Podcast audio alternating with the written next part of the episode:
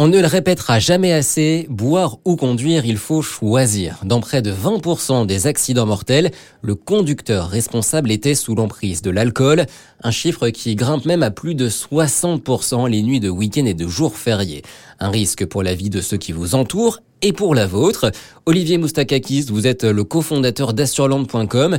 Rappelez-nous les risques légaux de l'alcool au volant. Alors, conduite en état d'ébriété, c'est d'abord un délit qui est puni par la loi. Hein. Donc, de la simple amende ou de la simple suspension de permis, on peut aller en fonction de la gravité du taux d'alcoolémie ou d'une potentielle récidive jusqu'à des peines d'emprisonnement. Donc on est face à un délit qui peut être très lourd en termes de sanctions. Et en matière d'assurance, qu'est-ce qu'on risque? Alors en matière d'assurance, euh, il y a une définition très claire dans le Code des assurances. C'est-à-dire que celui qui conduit, c'est celui qui ne boit pas. Donc c'est un impératif qui est absolu en matière d'assurance et c'est inscrit noir sur blanc sur le Code des assurances.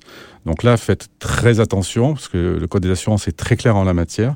Donc vous pouvez avoir des garanties qui vont être complètement exclues si vous avez un accident alors que vous étiez en état d'ébriété. Alors concrètement, euh, que se passe-t-il en cas d'accident? Si le conducteur était sous l'emprise de, de l'alcool lors d'un accident, en cas de blessure, un automobiliste qui est ivre, qui va provoquer un accident, ne pourra pas être indemnisé au titre de la garantie du conducteur. Les dommages qu'il aura causés à son véhicule ne seront pas couverts non plus par l'assureur. Et en plus, au-delà de ça, l'assureur ne pourra pas le défendre devant le tribunal correctionnel. Finalement, si je comprends bien, conduire sous l'emprise de l'alcool, ça revient presque à conduire sans assurance. Tout à fait. C'est au moins aussi grave parce que l'assureur est, en droit de vous résilier votre contrat d'assurance, d'accord, ou de majorer votre contrat d'assurance, donc il peut multiplier par 2, 3, 4 ou 5 le montant des primes que vous devez payer. Donc on peut aller être, se retrouver face à des situations très compliquées ensuite, et pour retrouver ensuite une autre assurance, c'est d'autant plus compliqué à l'issue d'une condamnation de ce type. Et alors si je refuse un contrôle d'alcoolémie, que se passe-t-il? Vous aurez affaire à la police qui, euh, qui pourra euh, vous emmener au commissariat et vous imposer de faire euh, les tests d'alcoolémie. Merci Olivier Moustakakis. Vous êtes le cofondateur d'assureland.com. Même pendant l'été, on compte sur vous toutes et vous tous pour ne pas boire d'alcool avant de prendre le volant,